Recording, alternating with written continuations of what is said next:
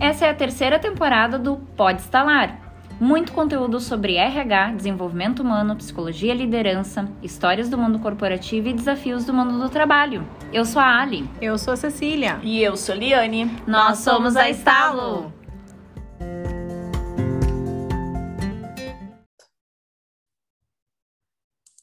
Olá! Boa tarde, gente! Boa Estamos tarde. aqui, ó, tem uma voz diferente aqui Meu Deus, conosco. quem é? Quem será, né, Júlia? Estamos com um convidado especial, né? O nosso podcast, o Pode Instalar, ele tem trazido grandes convidados para que a gente possa conhecer visões distintas, né? E poder ampliar um pouco a nossa perspectiva, o nosso olhar com relação à gestão de pessoas, à liderança, né? A área de gestão de forma ah, geral, assim. E hoje o nosso convidado especial é muito especial. A gente tem uma relação aí, já vai fazer quase quatro anos, né, Mark? Que a gente Verdade. trabalha juntos, né? Verdade. Ah, então hoje a gente recebe aqui no nosso podcast e no YouTube também, para quem está nos acompanhando, o Mark Boadas. O Mark é ah, diretor-geral da Comex do Brasil, né? Uma empresa que nós temos um carinho enorme, a gente trabalha já no desenvolvimento de lideranças há bastante tempo, né? Acompanhamos o- a evolução do negócio, né? Muitas mudanças. E tem a Crislane no RH, que é a nossa parceira também, já deixar um abraço para a Cris, né? A gente está sempre aí próximo. E o Mark tem uma experiência executiva de longa data, né? Trabalhou em grandes empresas, então vai poder trazer para a gente ah, muitas visões aí da sua história de liderança e também um pouco relacionado ao tema que a gente está falando aí nos, nesses últimos dois meses, né? Que é o movimento de se tornar líder, né? A primeira vez que isso acontece na vida da gente, quantas mudanças, né? Quantos desafios e como é complexo esse papel, né? Seja bem-vindo, Mark. Palmas, Júlia. Muito palmas. obrigado, gurias. É um prazer estar aqui com vocês. Que coisa Ah. boa. Muito bom, muito bom. Queria que tu começasse contando aqui para nossa audiência, né, um pouco da tua história, como que surgiu aí a liderança na tua vida, se isso já era algo que vinha, né, Natural. historicamente natural, desde pequeno, ou como é que da onde, ou alguém te enxergou, né? Conta pra gente aí como é que começou tudo isso. Ah, essa história é longa, né? É, a idade vai pegando e o tempo vai passando. Mas eu acredito que isso, a- a- o tema liderança vem muito da, de família. Meu pai foi sempre pequeno e médio empresário. Ah, Ah, de certa forma também como como perfil sempre no onde eu estudei eh, sendo presidente de turma me envolvendo com esporte então isso sempre teve assim de certa forma em grupo de jovens sempre de certa forma foi bastante acentuado de certa maneira buscar um certo grau de protagonismo não simplesmente deixar que o grau de protagonismo com o espírito de não deixar que as coisas aconteçam Va- vamos tomar frente e vamos fazer que as coisas aconteçam. E, e, bom, e aí nesse nesse caminho é, chega um momento que a universidade tu não sabe muito bem o que tu vai fazer, né? Eu comecei eu comecei a universidade relativamente cedo, com 17 anos. Não tinha muita ideia do que eu ia fazer e comecei a fazer administração de empresas. E aí à medida que eu fui fazendo o curso, eu fui estagiário, fui dois anos estagiário de banco. E aí, no segundo momento, eu com 20 anos, fazendo universidade, mais ou menos na metade da universidade, eu fui trabalhar numa multinacional importante, setor automotivo. Comecei a trabalhar em compras e fiquei em compras 15 anos olha, que foi Muito muito, tempo, né? Eu depois de fazendo análise foi muito tempo. Mas eu fiquei 15 anos na área de compras, é, de estagiário é, até diretor de região e e a liderança ela começou a aparecer para mim de, de direito, não de fato, mas de direito. Quando eu me tornei supervisor, eu tinha acho que eu tinha uns 24 anos e e aí começou sendo supervisor de uma área dentro da área de compras de uma determinada planta, é, muito jovem, né, com muito muito hormônio e pouca senhoridade. Muita energia, é né? Muita energia. Muita energia. Mas eu acho que isso, isso é uma coisa legal, né? Tu vem uhum. com alguns conceitos. Como eu era muito jovem, é, acreditava que era um jovem com certo nível de talento, então tu acredita que todo time tem que ter esse perfil, que e aí começam alguns equívocos, né? No que diz uhum. respeito ao não a forma, mas ao conceito. E e sempre fui um líder muito entusiasmado. Eu tenho um perfil assim de gerar entusiasmo, eu gosto disso. Eu acho que tu assumir o protagonismo não para aparecer, mas com o objetivo de dar um direcionamento, de colaborar, de ter um entendimento correto, assumir a responsabilidade e, e nortear uma equipe é, é uma coisa que me, me traz muito muita satisfação. Uhum. E eu acho que esse é um sentimento que o líder tem que ter, né? Eu diria que esse é o sentimento que o professor tem que ter.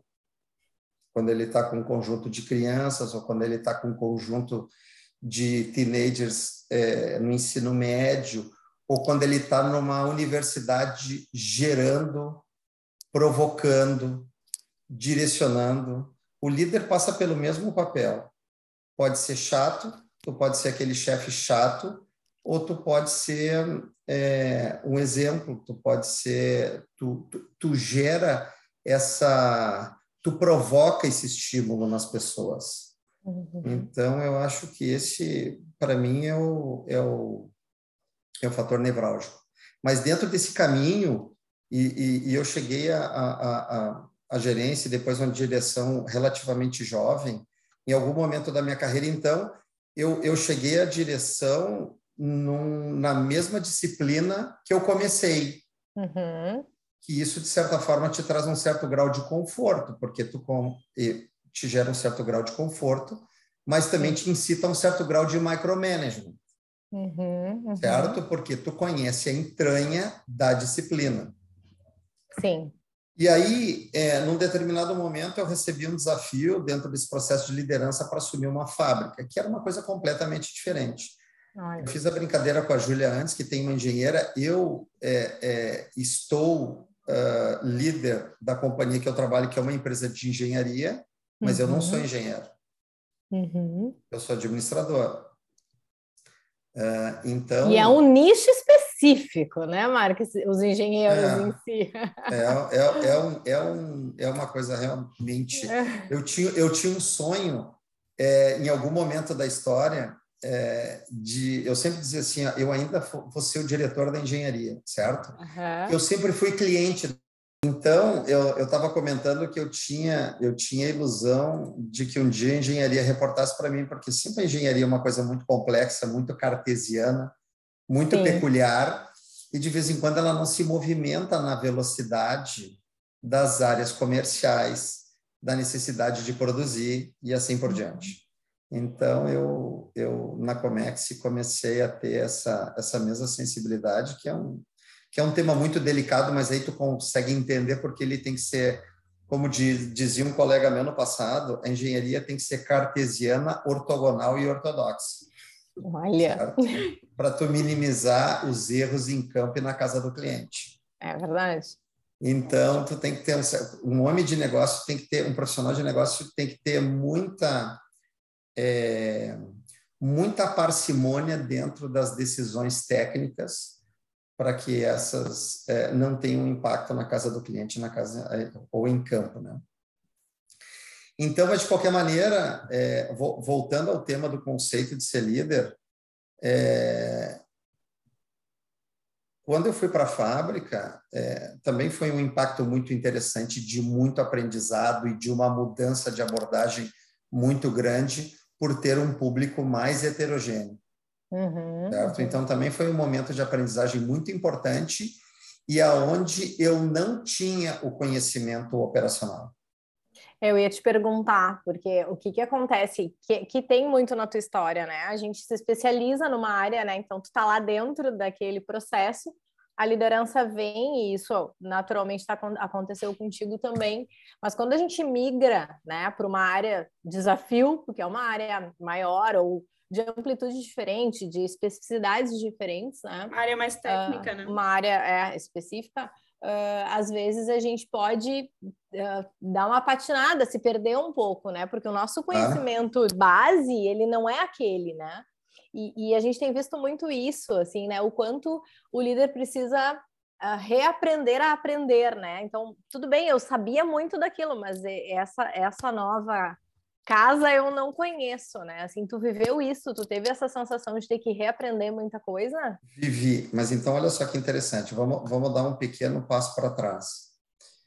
É, se a gente está falando de lider, não só de liderança, mas de carreira, Uhum. 15 anos na mesma área, mesmo que eu tenha mudado muito as responsabilidades e amplitude da minha responsabilidade, na minha opinião, é um erro estratégico de planejamento de carreira. Quem planeja a tua carreira, quem planeja a tua carreira é tu mesmo. É tu mesmo, é isso aí. Não é, não é a empresa que tu trabalha, uhum. certo? Tanto no que diz respeito ao caminho que tu está seguindo, como da tua formação. Então, Sim eu não me arrependo do caminho que eu segui, mas como amplitude, é, ficar 15 anos na mesma área, eu diria que eu não repetiria esse caminho. Sim, podia ter te experimentado em outras coisas, ter ampliado Sem, tua, exatamente, bagagem, teu olhar, assim. Exatamente. Mesmo Já tá aí uma sido... dica, então, né? Já temos uma Exatamente, exatamente. Eu acho que esse, esse, é um caminho importante. Tu buscar uhum andar, andar para o lado para buscar amplitude uhum. é mais fácil do que tu buscar o topo na mesma disciplina e perder essa lateralidade. Sim. Tu, se, tu, se tu sobe na tua carreira e tu não tem a lateralidade, tu perde a propriedade, né? ou tu deixa de ganhar a oportunidade de ter propriedade de maneira mais abrangente.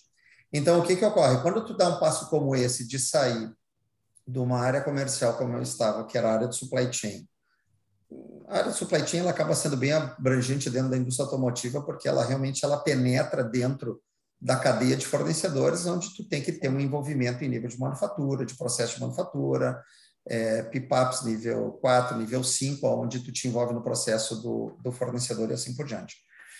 Mas quando tu muda de disciplina e tu tem pouco background, o que que acontece?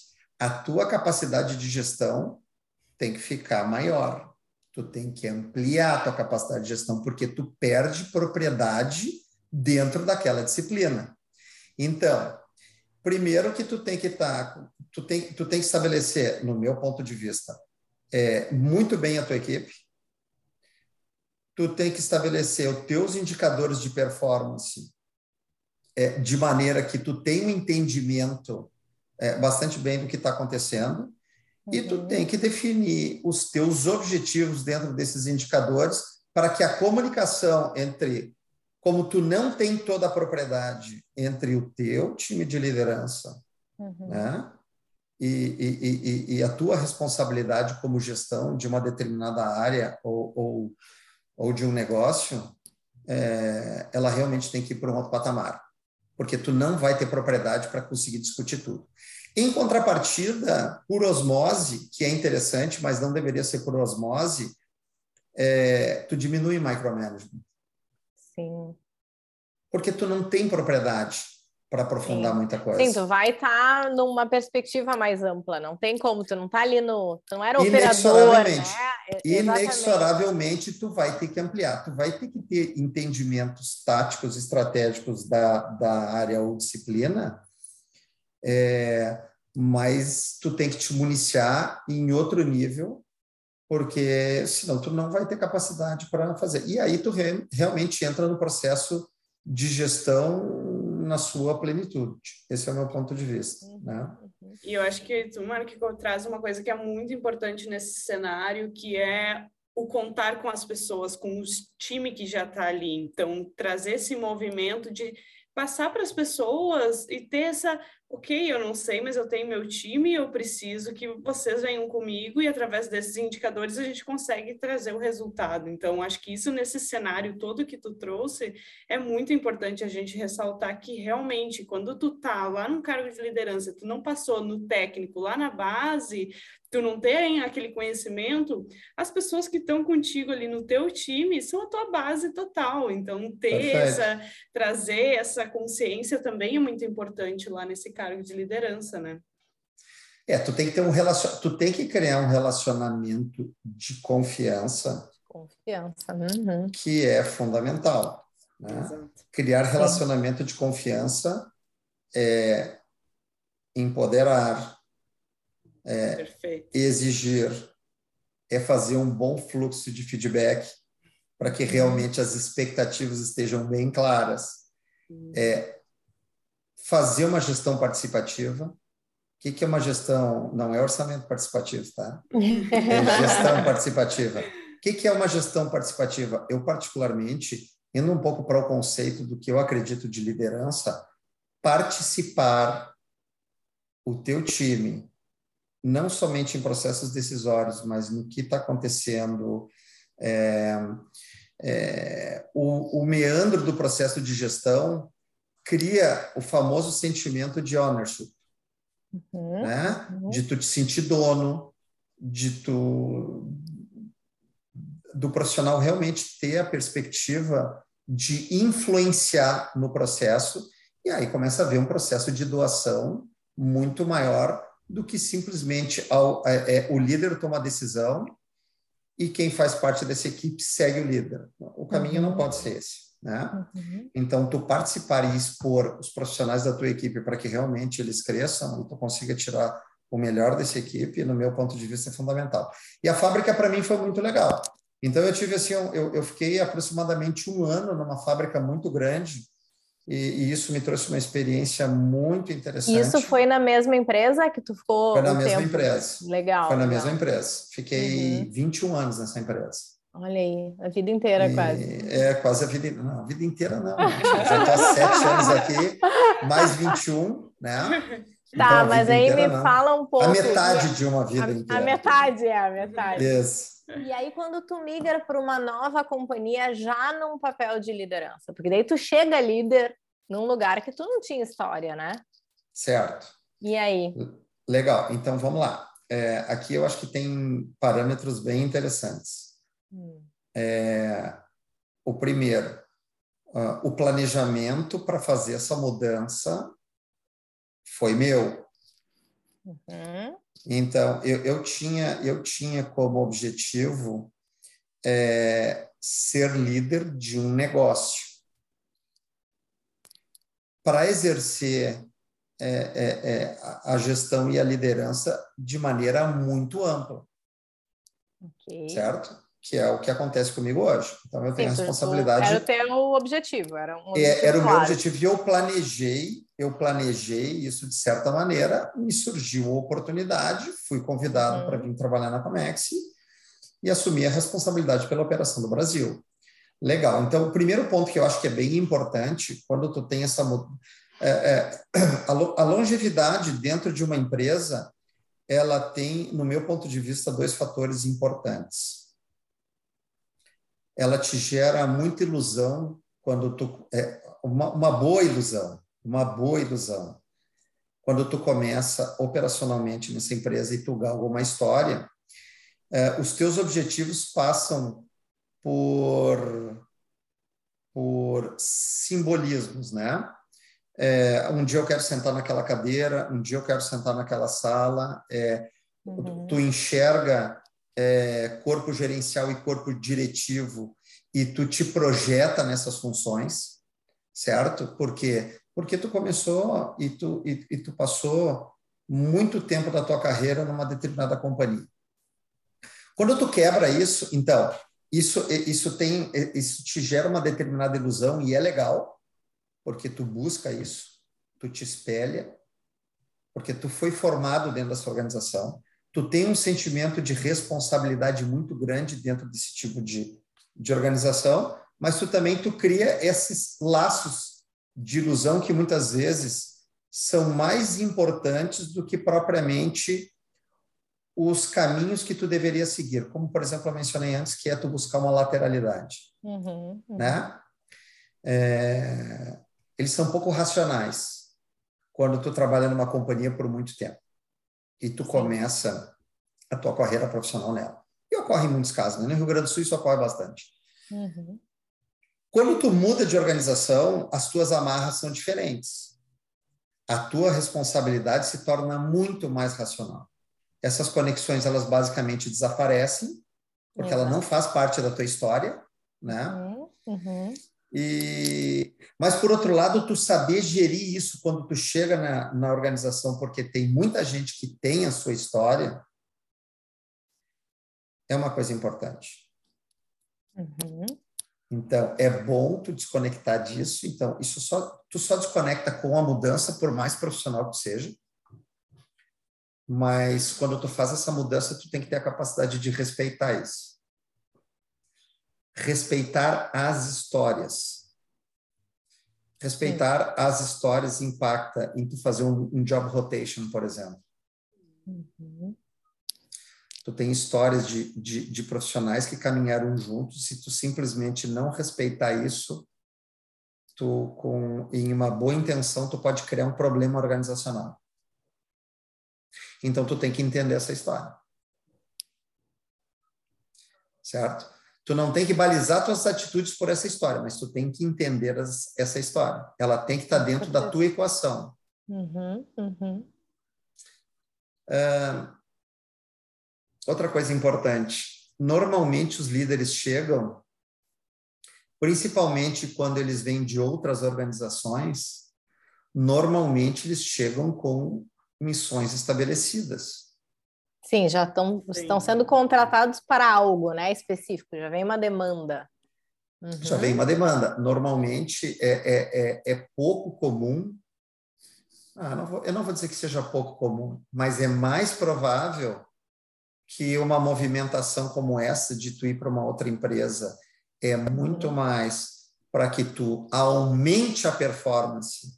Sim, resolva algum problema ou da ou... responsabilidade que tu está assumindo do que propriamente tu manter o modus operandi. É, isso aí. A mudança ocorre por alguma razão. Uhum. Certo? Muito bem. Dito isso, dito isso, tu tem que analisar, e, e, aí que eu acho que também é uma coisa que faz parte do processo de liderança, é, tu, tem que, tu tem que conseguir fazer um diagnóstico do que está acontecendo, para onde tu tem que ir, e analisar que nível de trauma tu pode causar nessa área ou nessa organização. Perfeito. Tu pode escolher o remédio, só que se a dose for muito baixa, não vai funcionar. Uhum. Se a dose for muito alta, pode matar o paciente, né? Então, é definir a medicação e acertar na dose. Uhum. Isso faz parte do papel do líder também. É isso, certo? precisa desse diagnóstico, né? Sem isso, tu não consegue entrar no negócio plenamente, né? E o que tu veio para fazer, né? E quais, é os, quais são os pontos essenciais, assim. Quando, quando isso aconteceu contigo, assim, tu enxergou uh, a, a, evolução do processo rapidamente, entrando numa, na, na, nova companhia, né, na Comex em, em, específico, ou foi muito complexa essa entrada, a adaptação, né, dessa gestão? Os resultados vieram logo? Como é que foi isso? É uma boa pergunta. Eu te diria que não foi fácil. É, eu tive que ter uma mudança cultural uh, importante. Então, tu, tu, sai de uma organização é, com uma, uma dimensão de estar tá na Forbes 500, que não tem dono, é, que o conselho de administração da empresa é, tem acesso só aos executivos de primeiro escalão em nível global. Uhum. Para uma empresa onde tu tem a responsabilidade de um negócio em um país, que é uma empresa profissional, mas que tem dono. Sim. É. Não tem pior ou tem melhor. São outros. São é, é, outro relacionamento. É São outro outros- relacionamento. São, são E, e- e- e Uhum. tu também tem que entender.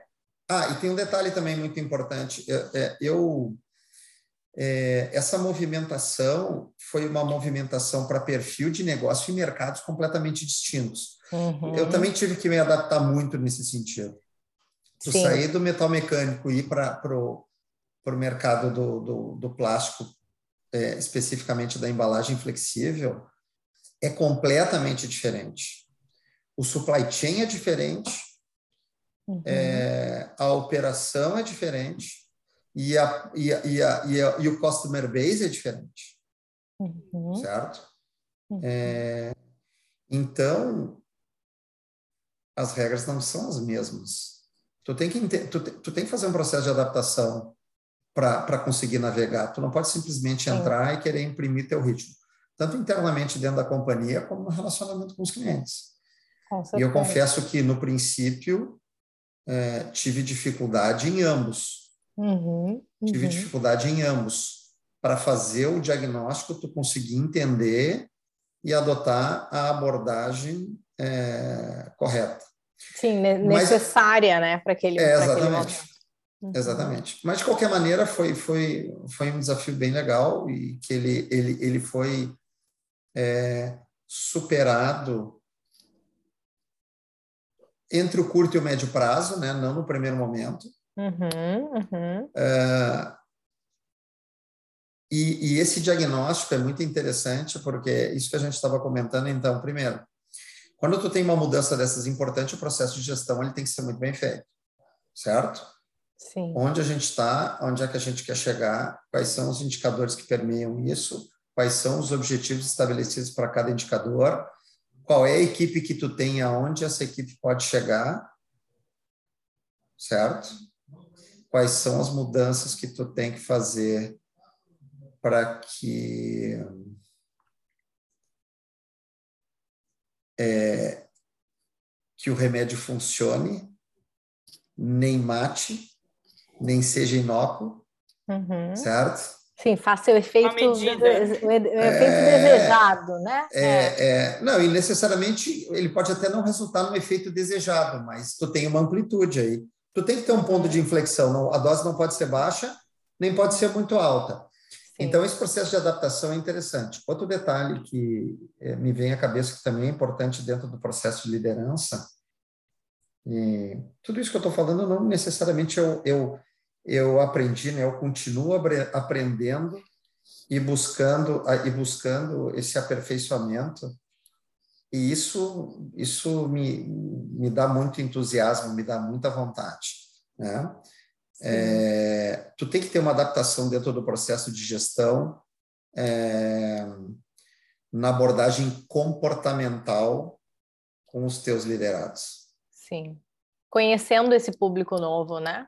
Que são outras Esse- pessoas. Esse público e essas pessoas, né? É. Num- Uhum. em cada indivíduo, né? Nós temos Tá. boas experiências, inclusive, sobre isso. É. né? É, então, assim, é, tu tem a capacidade dentro de um perfil, e eu tenho um perfil que é um pouco imutável, eu não tenho como mudar, eu tento aperfeiçoar, mas um perfil um pouco mais visceral, né? Um pouco mais sanguíneo, Uhum. é, tu conseguir adaptar isso aos profissionais que trabalham diretamente contigo, tem alguns momentos que tu acaba te violentando, né? Uhum. Mas, de certa forma, é verdade, tu tem que incrementar um pouco o teu autocontrole, tu tem que ter uma abordagem é, mais, é, mais direta, outros, quem sabe, nem tão direto, certo?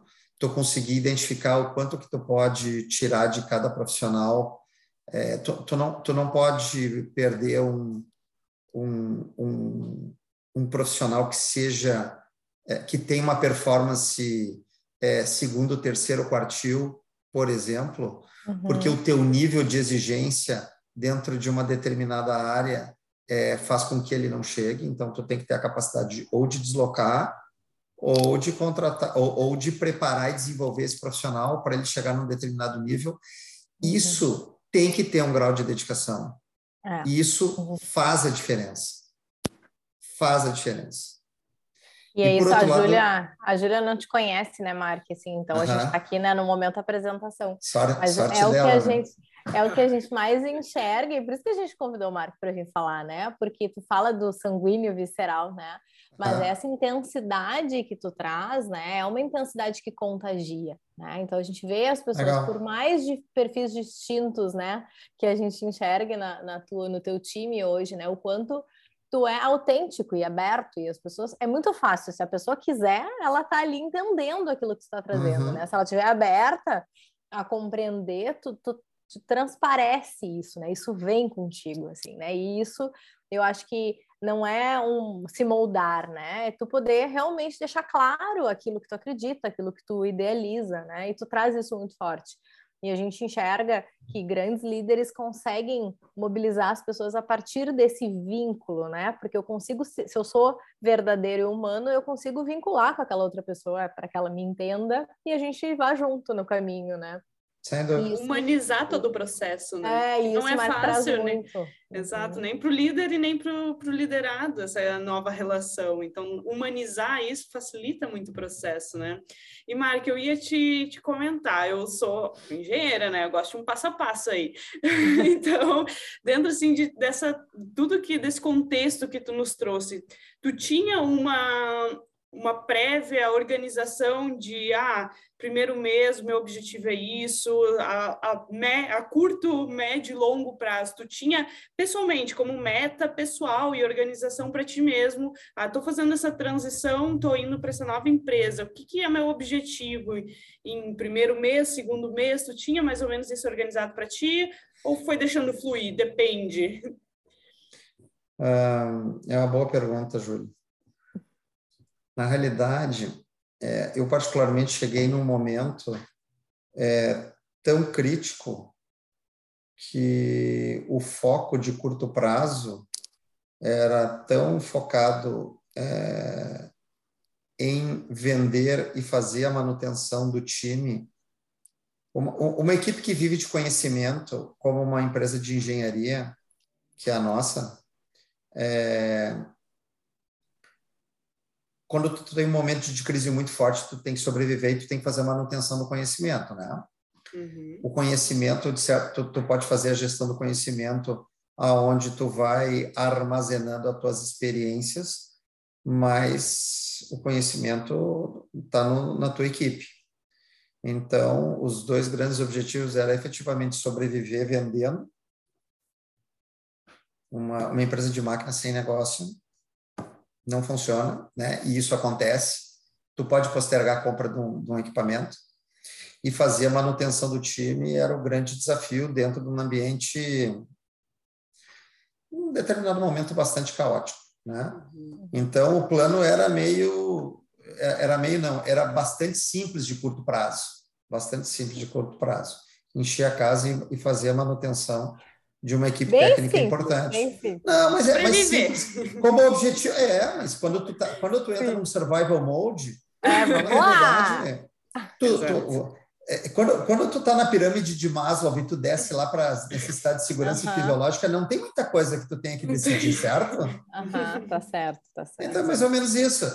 E, mas a gente também tem que ter. Aí que tá, nem tudo é rocket science, né? Uhum. Nem tudo é. E a, a, muitas vezes a simplicidade dentro dos seus objetivos é a coisa mais importante. Então, eu cheguei nesse momento, vou dizer assim, bom, então, o que, que eu vou aplicar aqui dos meus super conhecimentos para conseguir resolver a situação? Não, não tinha muito o que tu aplicar. Realmente era tu colocar um determinado esforço para tu conseguir. É, eu acredito muito. É, sempre tu tem que ter um bom plano, tá? Independente do momento que tu esteja. Mas os planos são dinâmicos certo? Então, o, os planos são para não ser executados, mas tu tem que ter uma direção um caminho. Então, tu, estru, tu estrutura um plano e tu tem que ter... É, se eu vou atravessar o Atlântico, certo? E eu, e eu vou à vela, se o vento mudar, mudar e a maré mudar, eu vou ter que mudar o meu planejamento, mas eu tenho um plano. Certo? Eu tenho que conseguir... Eu, eu, o, o meu leme tem que estar funcionando bem e eu tenho que conseguir mudar minhas velas com velocidade para que eu consiga é, é, é seguir um caminho para que eu chegue no destino, mesmo que ele não seja é, é, o caminho que eu planejei em 100%. E o líder tem que ter a capacidade de fazer essa mudança.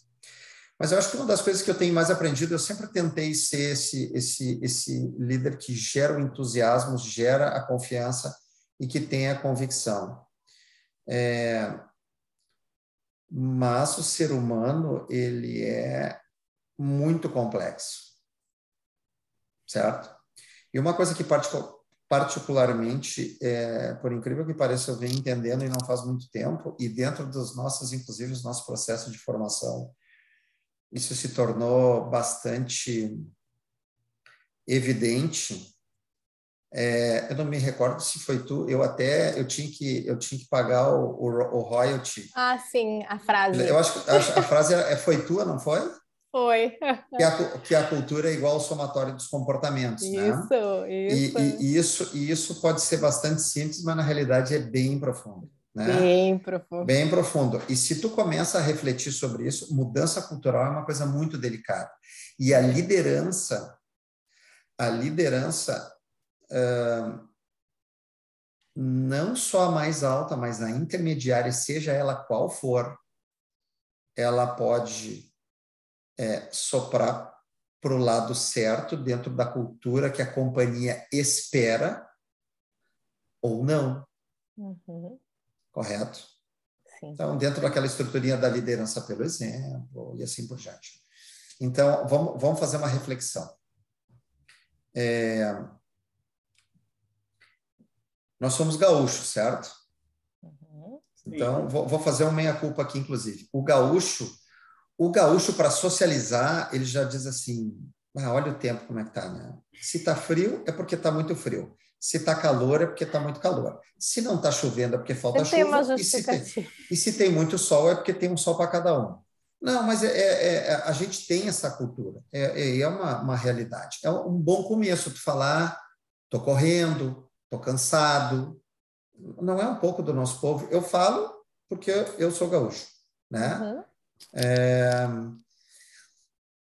isso, na, né, na realidade, é o reflexo da cultura da contenção. Então, eu não vou falar da, do povo gaúcho, mas eu vou falar assim, de companhias e de áreas que eu já vislumbrei em organizações que eu trabalhei e outras que não. E eu, particularmente, trabalho fortemente nesse sentido. A cultura da contenção é muita transpiração, Rio Grande do Sul, baixar a cabeça e trabalhar. Muitos de nós já ouviram isso, certo? Uhum, uhum. Para mim, esse é um equívoco tremendo. É um equívoco. Tu tem que fazer planejamento, tu, tu tem que ter a capacidade de fazer a contenção, tu tem que girar o PDCA para tu identificar a causa raiz do problema que tu fez a contenção, e esse problema não pode se repetir mais. Tu não chega a nível de excelência numa cultura de contenção certo? Uhum. Quem muda essa cultura? Se cultura é igual a somatório de comportamento, É. se o líder se comporta na contenção, qual é a cultura da companhia?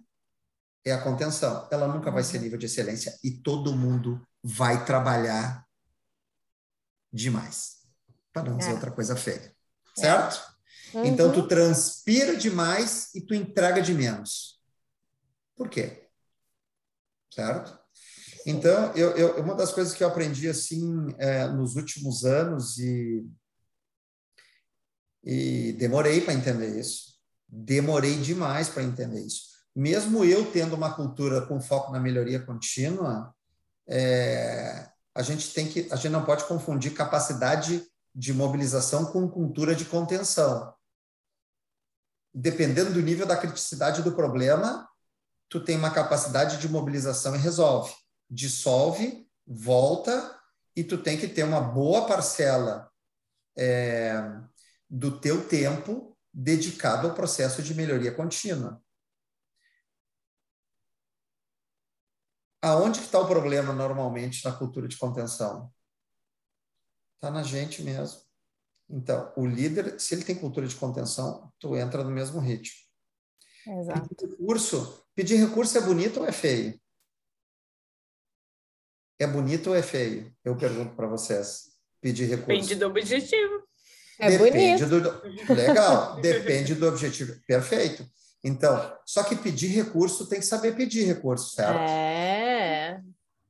Isso faz parte do teu processo de gestão. Uhum, uhum. Eu preciso de recurso?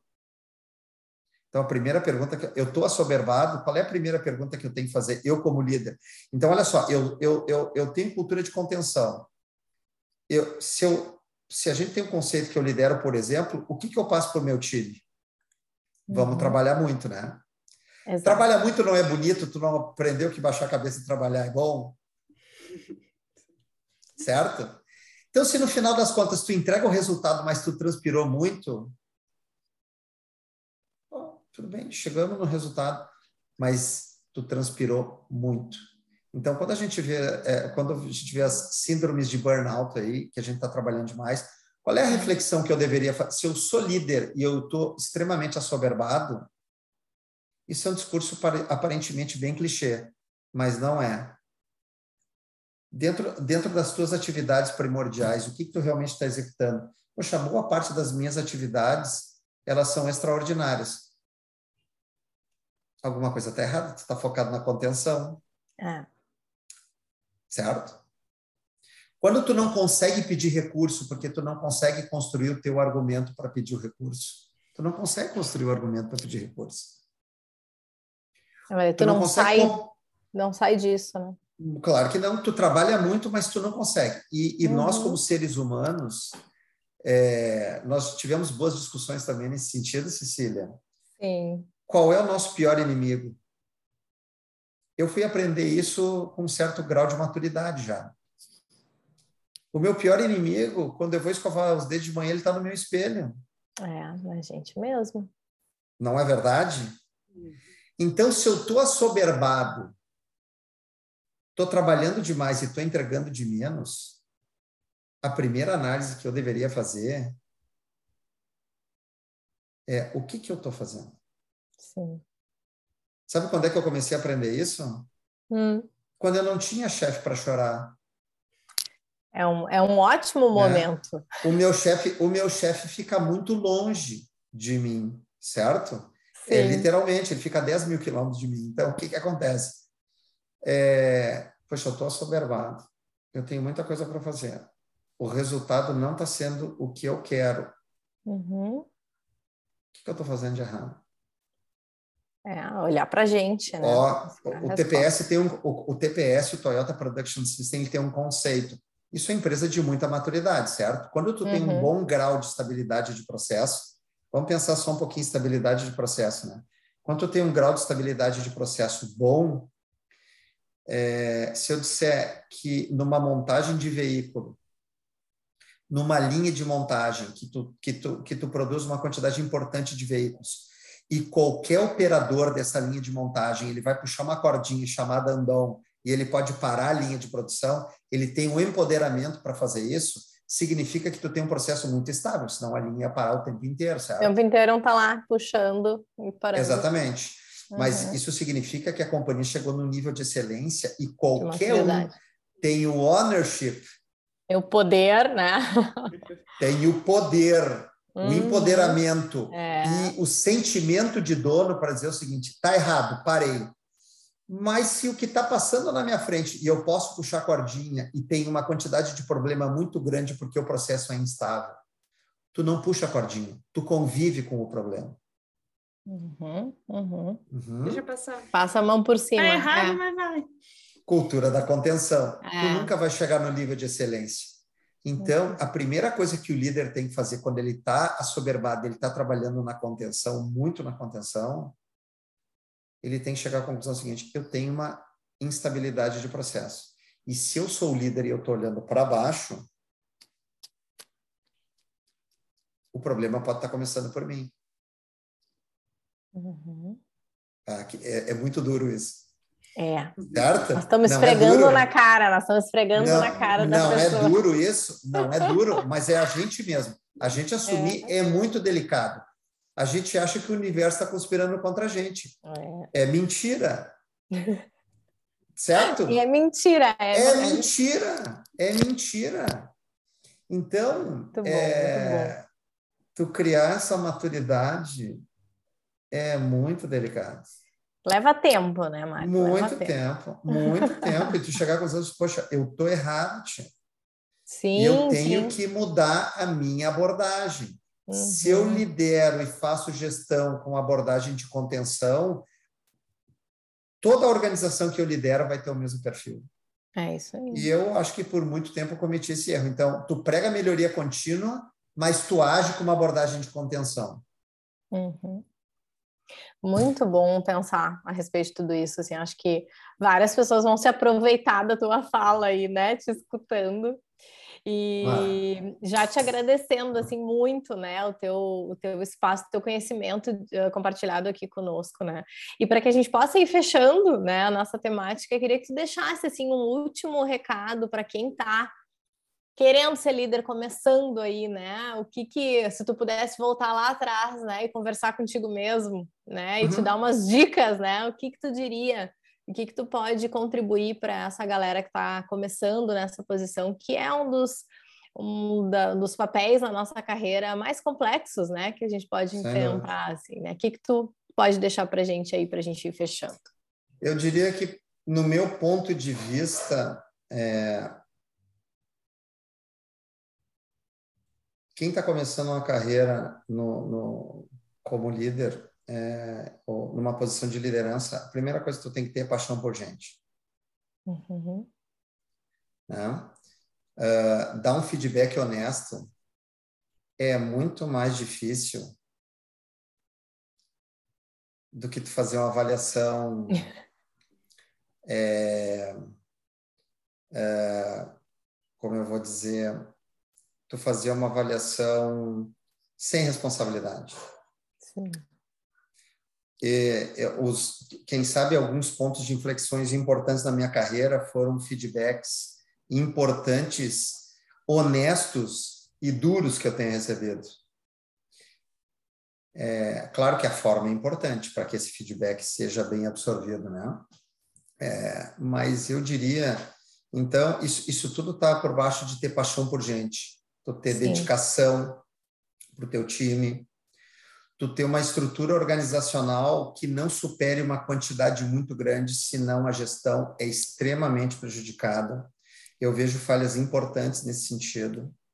Uhum. É, tu fazer uma gestão de mais do que oito profissionais, tu começa a ter dificuldade de tu realmente dar atenção Olha só, isso parece muito clichê, mas é assim que funciona. Mas é. Tu tem um, profissional, é dedicação, um né?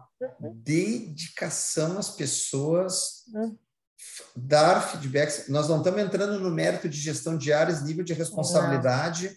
Tu pode ser é, encarregado de uma área extremamente é, operacional, é, mas ter paixão por pessoas é uma coisa importante, né? Uhum. Te dedicar, olhar no olho, dedicar parte do teu tempo mindfulness quando tu está tratando com as tuas pessoas, mindfulness, não tem telefone, não tem computador, não tem interrupção, né? Sim. Olhos, ouvidos e atenção focadas. Eu acho que essa é a primeira coisa. Porque ela, é, ela, na minha opinião, tu não ter paixão por pessoas e ser auto-excludente.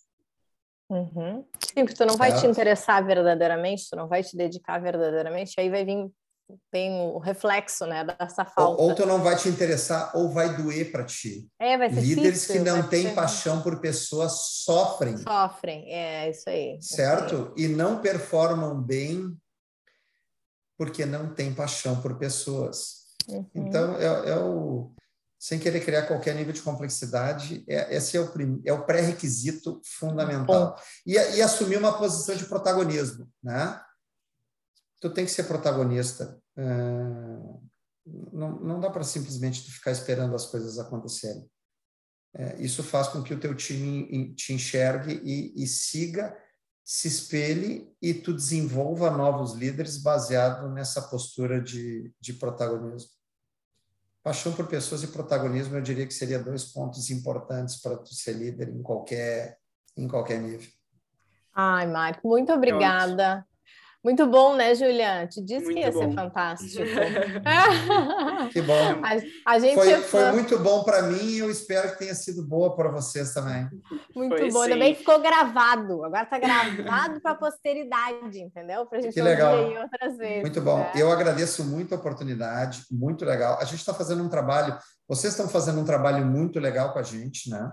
Ah, Então isso é obrigada. muito bom. É, casualmente amanhã a gente vai ter mais uma Isso. experiência dessa, né? Isso, E isso vai aí. ser e vai ser muito bom é, ver vocês e te conhecer pessoalmente, Júlio. E, Sim. e foi muito legal. Eu acho que esse tipo de coisa, eu particularmente gosto muito de falar disso. Gosto de, de, de, de trabalhar isso com a minha equipe. É, gosto de rever colegas e pessoas com as quais eu trabalhei junto, que também isso me faz muito bem. Tu sabe que eu acho que uma das maiores paixões é, que, que ou, ou uma das maiores recompensas que um líder pode receber é quando profissionais que tenham trabalhado contigo é, Uhum. têm uma carreira profissional exemplar. Sim, né? aí tu vê o cara cresceu, é né? Tá muito legal. e tu sabe Isso que é tu fez muito parte, legal. né? Que tu contribuiu É. um pouquinho, que foi, tu viveu aquilo ali, tu, aquele sonho junto. Ou né? pelo menos eu te diria que tu não não só que tu tenhas feito parte, mas é que tu tenha gerado esse interesse, Uhum, esse alguma coisa. esse entusiasmo, essa vontade de liderar, Muito eu acho legal. que essa é a parte mais legal. Então, Gurias, muito bom, muito, bom. obrigado e ansiosamente esperando vocês, Tá bom, porque amanhã a gente aí. tem uma boa jornada. Muito bem, muito bem, gente. Até o próximo episódio. Tchau, tchau. Obrigada. Tchau. Obrigado. Tchau. Tchau.